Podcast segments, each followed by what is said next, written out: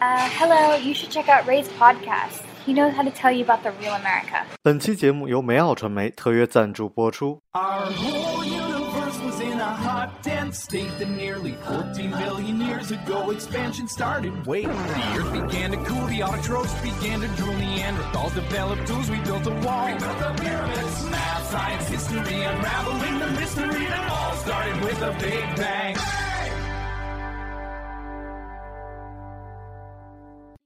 Hello，大家好，欢迎收听本期的老马侃美国，我是老马。这期特别不容易，我们请来了一位大咖啊。嗯，为什么说大咖呢？因为你平时找他聊天都是得花钱的，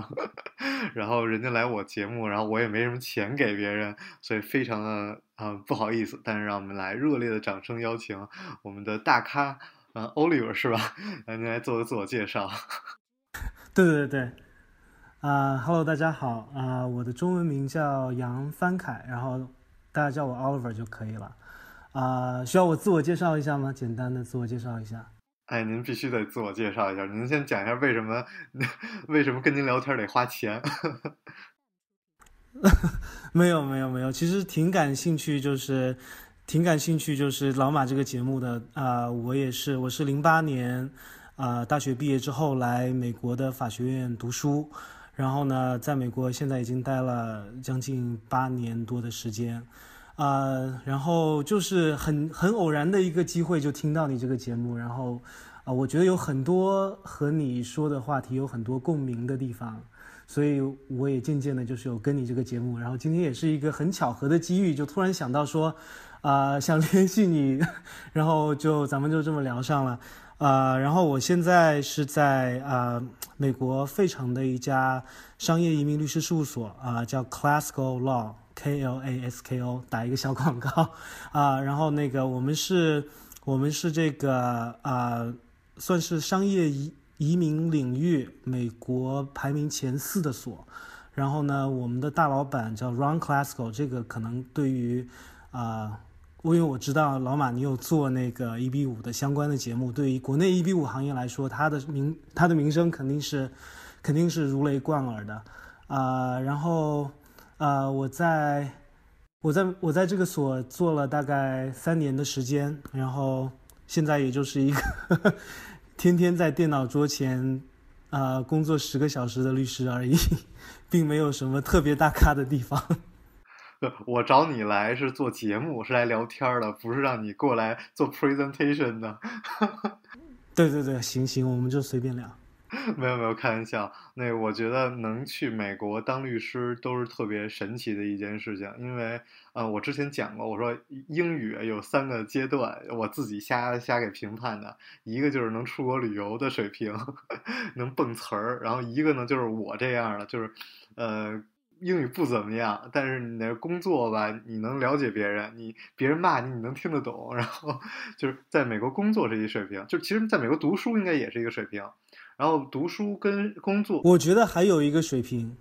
就是可以和人吵架的水平。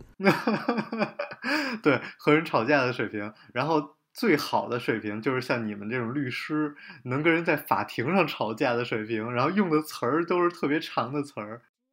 没有，我觉得其实律师就是，特别是就是你在一个领域做久之后，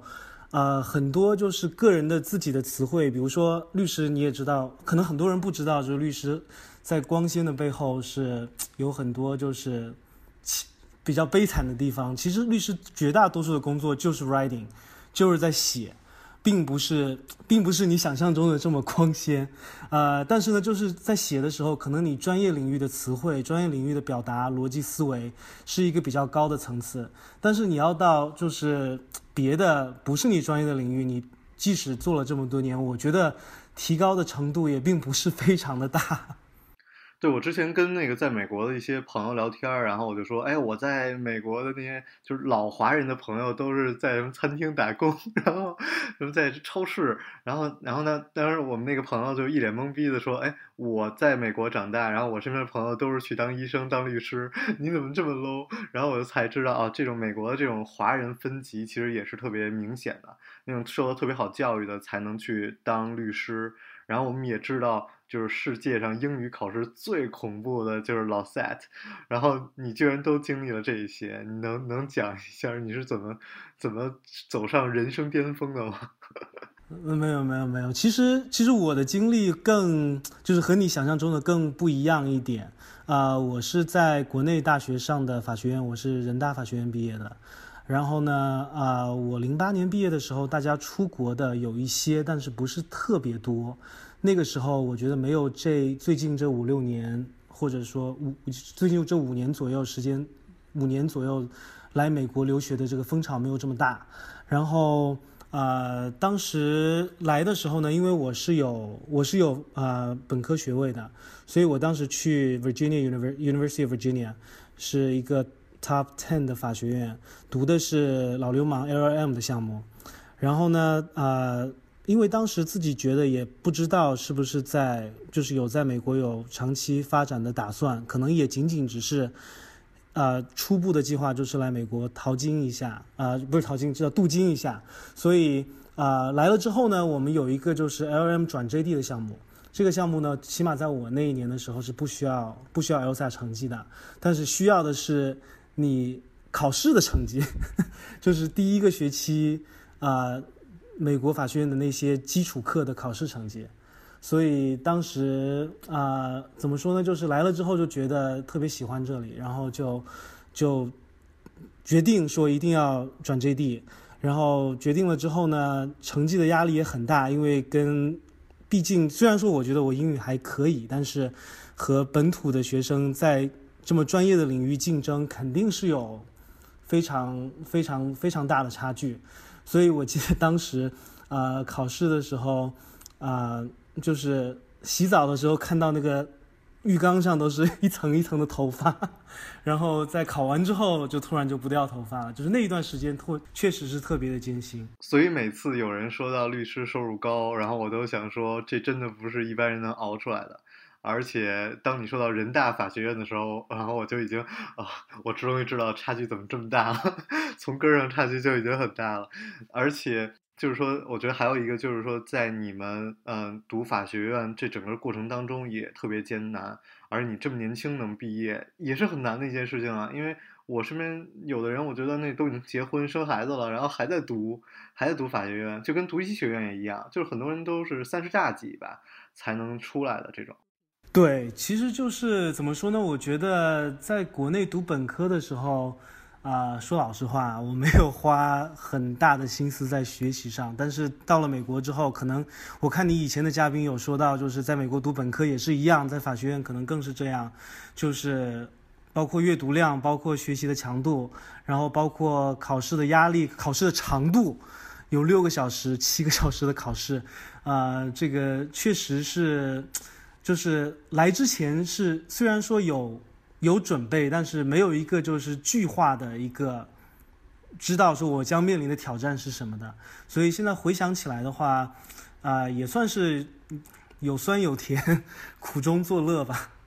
对，其实有的时候很多人是在工作一段时间之后，然后再回去上法学院。然后因为哎，之前我也是认识一些这种朋友吧，他他们都是已经二十几岁，都工作挺好的。然后像我这个年纪，二十八九岁，然后再回到学校，然后再去考一个法学院，然后再出来当律师。然后就是我我不知道这种情况是不是特别多。呃，对我有很多的同学是这样，一可能就是包括可能很多美国同学也是这样，一可能是这个经济的问题，他可能需要先攒一部分学费。第二个呢，很多人特别是美国人，他们刚毕业之后，可能对于自己将来的打算并不是特别的特别的明晰，他们需要先工作一段时间，然后再再再读一个更高级的学位。然后中国同胞的话，啊、我在法学院待了待了这么多年，也认识了很多来法学院读读书的中国人，啊、可以说一半一半吧，就是有工作了好多年的，也有啊、刚刚本科或者硕士毕业就来的，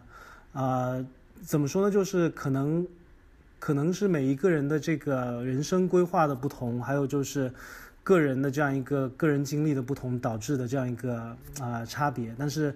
但是到了美国之后，我觉得就是无论你的可能就是你的年龄差了十岁，但是特别是像我我所在的法学院在 Virginia 州的弗吉尼亚州的中部，是一个很小很小的城市。我刚来的时候，中国人非常非常少，我们大概就是整个法学院就。五个中国人，然后两个台湾人，我们呃那个时候就是大家也不大会和美国同胞、美国同学交流的时候，就会可能会就是这样互相交流的。刚来的时候会比较多，然后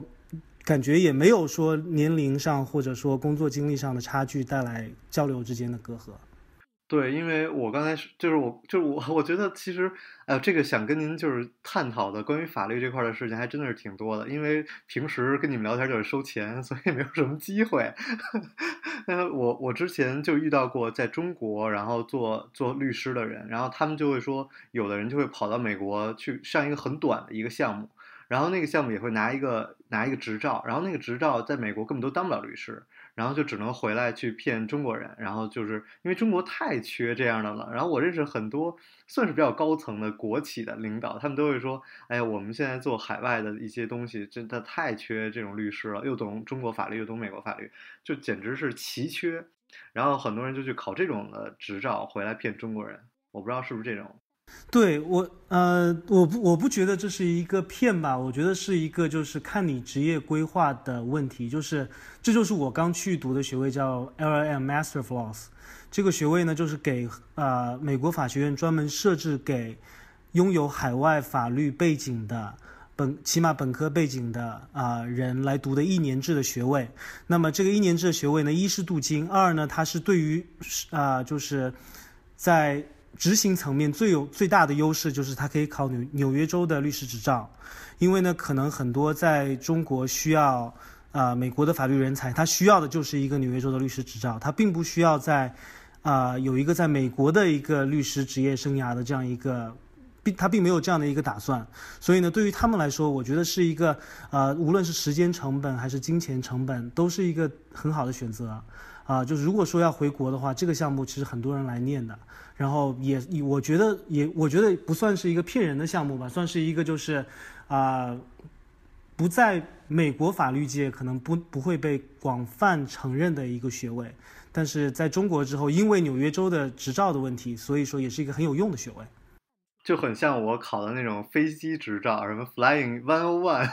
幺零幺是吧？然后就是你是只是学一个大概，知道一个人家是怎么干活的，然后就直接然后回来就可以干活了，就是这种。但是我我觉得，在我之前对律师真的是特别特别崇敬，然后后来当我开始跟移民相关，比如我开始办 H1B，然后我开始就是就是走这些必要的这种这种。项目的时候，我才认识到哦，原来在美国的华人律师也是多多种多样啊。像您这种能够进美国主流的律师楼，我觉得真的太少见了。而其实我们身边，比如像我们我接触过的律师，我当年办 H 呃办 H1B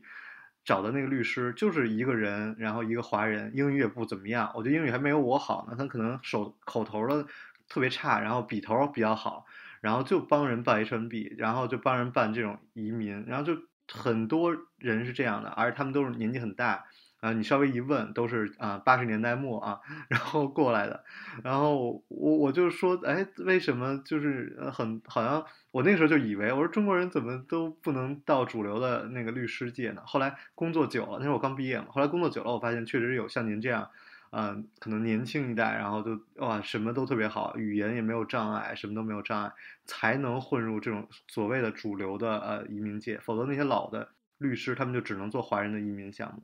对，我觉得你你说到这个，我倒是想到就是说，呃，可能很多时候就是呃，你你在美国，我我你也在美国工作过，我不知道你有没有这个感受，因为我没有在国内工作的经历。我觉得美国的雇主。啊，他在看雇员的时候，他特别特别在乎的，并不是说你的，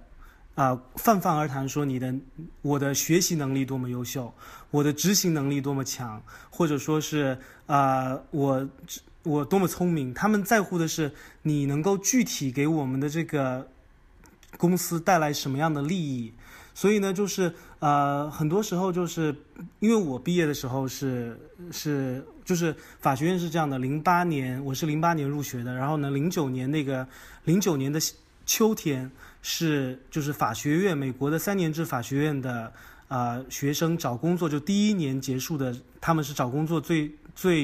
最啊需要找工作的时候，就找工作的这个进程开始的最关键的时候。然后那个时候呢，就是啊一片一片哀鸣，市场上就是完全是死气沉沉。所以呢，就是当时也是碰到了一些一些阻力啊，他们可能就是说你是一个留学生，那你能给我带来怎么样的价值？我不能仅仅是因为说你是一个优秀的人，你是一个成绩单上成绩很高的人，然后啊，你是一个就是有这样一个名校背景的人，我们就用你啊，你能够给我们带来什么样的利益？所以我觉得在这久了之后，就是有感觉，就是说啊。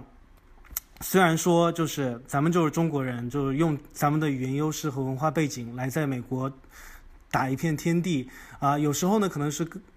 会更想做一些自己更想做的事情，不需要用到中国背景，但是更多时候就是我觉得就是坦然面对它，接受它，然后利用它，然后做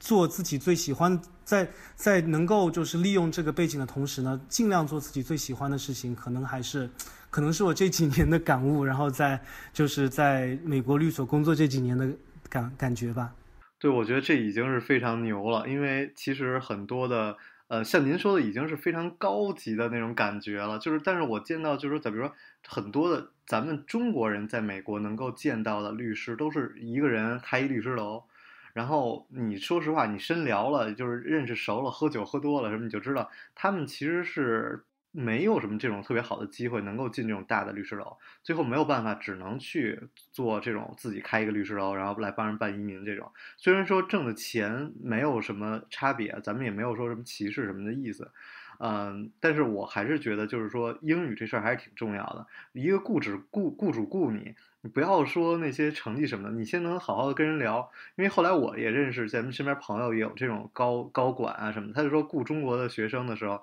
你都不，你成绩什么都特别棒，然后你都不能良好的表达自己，那怎么行所以这就是属于这个最基本的一门槛吧。就跟为什么在国内这种大城市，很多那种什么，我之前的新疆同学，因为这种同学，人家这种新疆，就是我说这少数民族啊，就我们一起毕业，没有办法在国内找，在内地找到工作，就因为你交流的时候都已经有问题，所以这个其实还是可以理解的啊。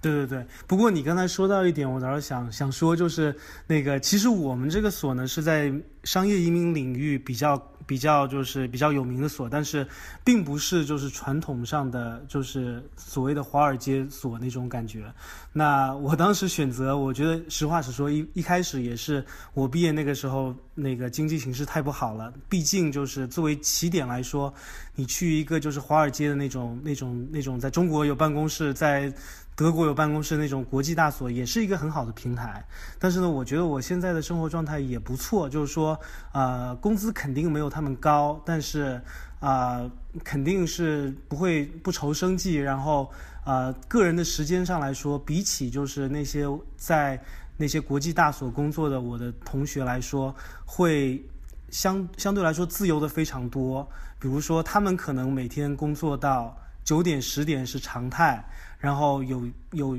三分之一的时间可能需要工作到凌晨，那我是工作到六点七点是常态，然后有十分之一的时间要工作到凌晨，所以我觉得就是这是一个就是交换吧，就是每一个人的交换都都不一样，但是确实这个律师这个行业是一个啊，总的来说无论在无论在你的所多大多小，就算是华人的华人的一个人的所，他们的工作时间。比起就是朝九晚五的生活来说，肯定是会，肯定是会就是啊，压力大很多。对，其实我像像像像你这种富二代啊，然后然后现在又这种高帅富，然后我其实特别欣赏的是，嗯，价值观的正确。因为我个人一直说我很不是很喜欢老华人。我在美国也看到很多那种类似的 case，就是老华人教你怎么做一些。呃，错的事情吧，就像之前有一个案子也是，那个华人告诉他就赶紧哎，赶紧逃回国就算了，结果那个人是污点证人，这全都录下来了，结果那人的律师执照就被吊销了。然后还有一个，对，就是那个月子中心那个案子是吧？对对对，然后我而且甚至很神奇的是，我之前经历过一个，呃，我第一个办帮我办 H N B 的律师，他的律师执照后来就被吊销了。所以也是，我就说，哎呀，我说这个律师真的是其实是挺难的一个行业，就是你最起码就是跟我做所有的事情一样，你先要有一个对的价值观在这儿。对，我也觉得我挺赞同你在很多节目当中说到的这些价值观上的问题，但是我觉得可能就是呃，就是比如说我我家人也会说，那你有没有考虑就长久回国发展？但是我觉得可能我个人的个性，包括我在美国工作久，没有在国内工作经验，我的这个啊形式的这样一个价值观的上，已经是一个就是 可能不能适应国内的一个啊国内的一个就是待人接物的方式。啊，我觉得他们并没有不对，我觉得到哪都有文化上的差异和，嗯，就是人群整个这个待人处事上的差异，啊，但肯肯定是中美两国有很大的不同。对对对，你能不能讲一下，就是如果比如说像我，我现在在中国，然后我想去美国当律师，我应该做什么呢？嗯。呃，你说你是说你现在的你，还是你是一个就是大学刚毕业，然后没有工作经验，还是说你有一定的工作经验，然后你有一定的，就是说你的你的你是具体是指上现在的我吧，就现在的我，就现在的你，呃，其实就是你要去呃法学院，就是你要当律师，那肯定第一步就是要报考一个啊，尽量报考一个排名比较好的法学院的 JD，就是三年的项目。然后呢，JD 的门槛就是要 LSAT，然后要托福，要大学大学的这个成绩。那么啊，还有推荐信。我觉得就是，如果说你像你这样一个比较传奇的经历的话，肯定是有非常大的加分。如果说你能够在你申请的时候，把你的传奇经历和你将来做律师的这样一个结呃一个职业展望结合起来的话，肯定是有非常大的加分。我怎么都变成传奇经历了？我觉得挺传奇的呀。OK，然后呢？呃，然然后然后就是申请学校，申请学校咱们都咱们也都申请过来了之后呢，因为美国法学院它没有本科学位的要求，你只需要有本科学历就可以了。那么你读了三年法学院之后，你就需要报考啊。一个州的律师律师执照，啊，最少一个州就要看你。一般来说，因为就是我刚才不是说到你在法学院找工作是你第一年结束的时候找工作，你有三年的时间，所以就是你在毕业的时候呢，如果没有啊，不像我这么倒霉的话，应该在一年之后，你就大概的就是说你将来的雇主会是怎么样的雇主，然后你会在哪哪个州执业的一个初步的一个啊计划的这样一个定型就已经定型了。那么你就考考取这个州的呃律师执照，这个州的律师执照呢啊要交很多的钱，然后然后要考参加这个考试，考试呢当然就是考就相当于法学院的考试一样啊要考两天，一般来说是两天，加州是三天，然后你拿到律师执照之后，你的考试通过之后，然后你的他们觉得你的品格没有问题，然后你的啊你的这个个人的这个就是他会把你的。背景调查调查一下有没有犯罪记录等等，你觉得你的品格没有问题的话，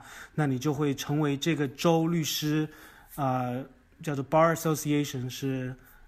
就是 Bar Association 的一个成员，那你就是这个，你就可以在这个州，啊，执业。那对于我来说，因为移民法是联邦法，所以说我只要考任何一个州都可以在任何就就是在任何一个州职业，不需要该州的律师执业。资格，但一般来说的话，你要在哪个州执业，你就你就需要考哪一个州的律师执呃律师执照，然后拿到执照之后，你就是律师了。哦，我觉得那个我离律师的路还是非常遥远的，因为呃老赛的跟托福我就已经考不过去了，但我还是觉得真的是很牛逼的，就是说能够在美国，然后这么大的律师楼当律师。然后这期节目觉得讲的就特别正经，然后特别像一个律师跟我来讲话，每一句话都非常的严谨。然后我非常邀希望能够跟你再录一期别的节目，然后我们来稍微轻松一点，讲一些生活化的话题。好，感谢老马那个邀请我上你的节目，很荣幸。那我们下期节目再见，来给我们听众朋友来推荐一首你最喜欢的歌，然后我们放在这期节目里。我最喜欢的歌啊，啊，你慢慢想没关系。最喜欢的歌。嗯，所以大家可以看到，一个律师的生活是多么枯燥无味的，除了赚钱，连歌都不听。呃，那个我喜欢那个 The Script，然后 We Cry 是一个挺挺深刻的一首歌。好的，没问题。那我们一会儿再给大家这首 We Cry，拜拜，拜拜。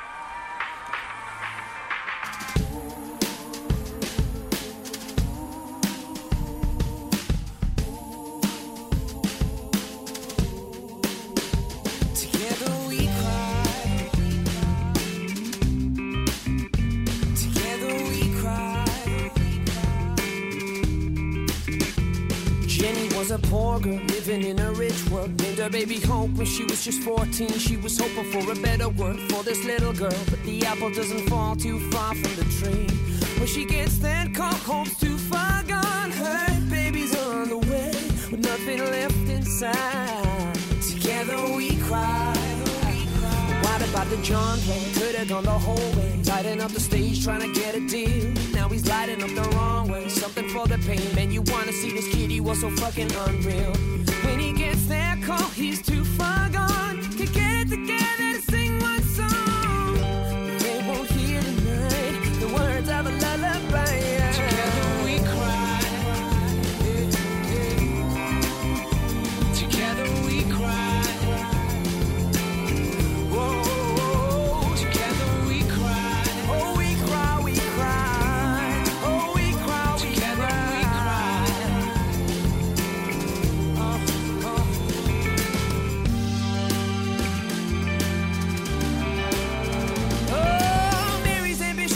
wanna be a politician. She'd been dreaming about it since she was a girl. She thought that she'd be the one who could change the world. Always trying to pave the way for women in a man's world. But life happened, house, kids, two cars, husband hits the job, checks that don't go very far now. Now she ain't making changes, she keeps her mind on her wages. The only rattling cages are together we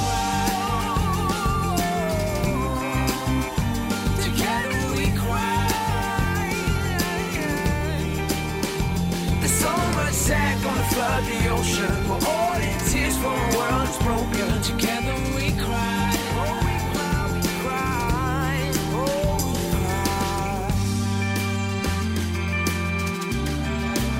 There comes a time that every bird has to fly. At some point, every rose has to die. It's hard to let your children go, leave home where they go. Who knows? Getting drunk, getting stoned all alone. Teach a man to fish feed him never lie.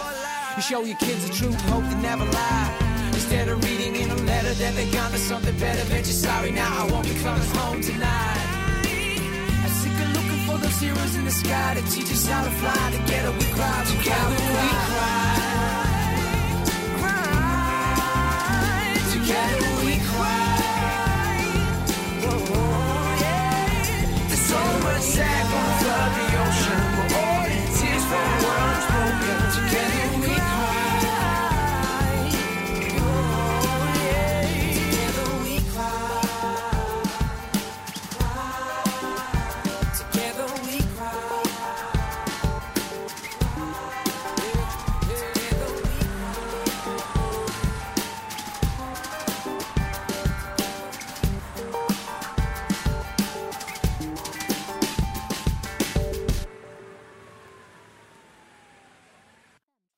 嘣嘣！彩蛋时间啊、应该算一个采访的手记吧。呃，Oliver 其实在我的呃这种微信的这种朋友圈里已经有一段时间了，但是我们都没有说过话。嗯、其实像这样的卧虎藏龙的高人应该还是蛮多的，一看就是大家非常忙啊，然后也没有什么空，加了我也不知道说什么。嗯、其实蛮好的。然后我跟他呃短暂的交流之后，我就发现他是一个非常优秀啊，就是这种浑身冒光的这种，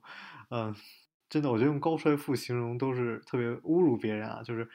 就特别高知，然后很聪明，然后呃修养啊，他的这种浑身散发出来的这个感觉非常的好，然后就像有的时候像这种人在你的生活里出现的话，就把你的光芒就完全的掩盖住，然后你只能仰视他们，但是跟他们的交往又会感觉非常的愉快。对对对，我 Oliver 就是这样的一个人，然后他的呃言行啊，然后都非常非常的好，然后又特别特别的聪明，然后又特别博学，所以懂的东西特别特别的多。我也希望未来 Oliver 可以成为我节目里的一个常驻嘉宾，然后会跟大家聊一些那些我不太懂的话题，比如经济啊、时事啊、政治啊，然后也希望他可以经常出现在我的节目里。好了，感谢大家，我是老马，感谢你的收听，欢迎关注我的微博啊以及公众账号，统一的名称是马正阳叨叨叨，我们下期节目再见。